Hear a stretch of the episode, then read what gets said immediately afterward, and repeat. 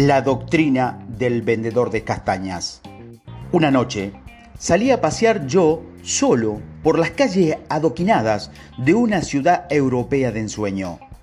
Observé a los turistas que salían de los restaurantes elegantes, estudié a los maniquíes de los escaparates de las tiendas de lujo y me maravillé al ver la luna iluminar los tejados de las etéreas catedrales. En una plaza había una figura solitaria. Estaba encorvado sobre una estufa en la que asaba castañas. Hacía su trabajo como si fuera el más importante del mundo. Una sonrisa amable se dibujaba en su rostro surcado de arrugas, aunque era casi de medianoche. Me detuve a su lado y compré una bolsa de castañas.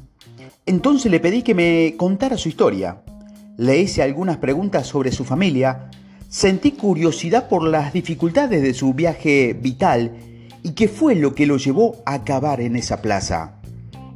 Es tarde, hace frío, las calles están ahora bastante tranquilas. ¿Por qué sigue aquí, en su silla, vendiendo castañas? Le pregunté al castañero de mediana edad que llevaba un gorro de lana azul. Él me miró en silencio. Fui un hombre de negocios de gran éxito en mi país, respondió. Entonces enfermé y lo perdí todo. Mi empresa, mi casa, mi dinero, pero todavía puedo trabajar, gracias a Dios. Todavía puedo mejorar mi vida, puedo hacer feliz a la gente ofreciendo estas castañas que aso con mucho amor. Todavía sigo vivo, así que puedo soñar. He tenido sueños y he tenido pesadillas. Vencí las pesadillas gracias a mis sueños, dijo Jonas Salk, el icónico científico y creador de la vacuna de la polio. Todo ser humano con un corazón que late alberga un poder fascinante en su interior, una capacidad para transformar las ideas en resultados, los contratiempos en éxito y las promesas en proezas. Por desgracia, a la mayoría de la gente se le ha enseñado a repudiar esta fuerza con tanta frecuencia que han olvidado la que tienen. Allí estaba ese hombre, había vivido una tragedia, el destino lo había vapuleado a conciencia. Y sin embargo, en vez de quejarse, de renegar, de hacer pocas cosas con sus habilidades, como una víctima indefensa que se lame las heridas del pasado y se regodea con la autocompasión. Ahí estaba él, sonriendo, trabajando, ayudando y poniendo de su parte para mejorar su realidad. Era hermoso, heroico en realidad. Y si continúa con semejante determinación y pasión por su cometido, no me cabe la menor duda de que pronto podrá contratar a otra persona para que lo ayude a expandir su empresa a otros lugares. Y si sigue aprovechando las oportunidades, hasta es posible que con el tiempo compre una finca de castaños y construya una serie de fábricas de procesado de fruto que dé empleo a mucha gente y quizás al final se retire para dedicarse a la filantropía. ¿Quién sabe? Por supuesto que la fortuna tiene su propio guion y gran parte de las vivencias están escritas por el guardián del destino. Sin embargo, a los seres humanos se nos ha otorgado inmenso dote y un impresionante poder para moldear nuestro futuro. Mi experiencia con el castañero de firme carácter me llevó a pensar en lo que yo llamo la fábula de los restaurantes.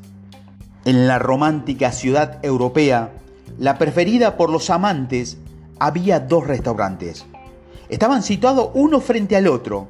Servían un tipo de comida muy similares y a primera vista se asemejaban mucho. Pero en uno de ellos siempre había una larga cola en la calle, todas las noches. El otro tenía casi todas las mesas vacías. Curioso, ¿no te parece? Apostaría a que el dueño del local vacío tiene un millar de seductoras justificaciones y un millón de atractivas excusas de por qué su restaurante no goza de popularidad.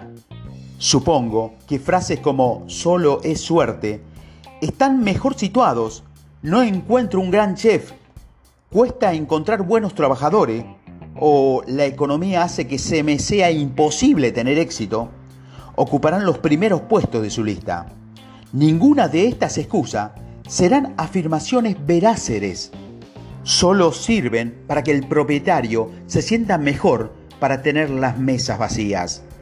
La realidad es que el aclamado restaurante encontró la forma de brillar, igual que podría haber hecho el establecimiento de enfrente. Sin embargo, ceder el poder propio es mucho más sencillo. Resulta más fácil dejarse llevar con un mínimo compromiso con la experiencia, una pobre ética laboral y sin pasión alguna por crear algo especial. Culpar a los astros de la falta de maestría y una mala circunstancia solo sirve para que las personas se sientan mejor porque asumir toda la responsabilidad de nuestros actos y sus consecuencias exige, exige librar una batalla contra nuestros dragones y demonios. Requiere una extrema valentía y una profunda sabiduría que pocos están dispuestos a adquirir. Y sin embargo, para obtener los resultados que muy pocos tienen, hay que hacer cosas que muy pocos hacen. En realidad, no tenemos suerte en la vida, la suerte la creamos nosotros en cuando actuamos de la forma correcta. Te aconsejo que hoy te prometas a ti mismo dejar que el virtuosismo sea tu luz, que la diligencia sea tu estrella polar, que la integridad sea tu faro y que la búsqueda de la grandeza durante toda tu vida sea tu brújula. Y cuando estés a punto de rendirte y necesites un poco de inspiración sincera, te ruego que te acuerdes de mi amigo, el castañero, el del gorro de lana azul.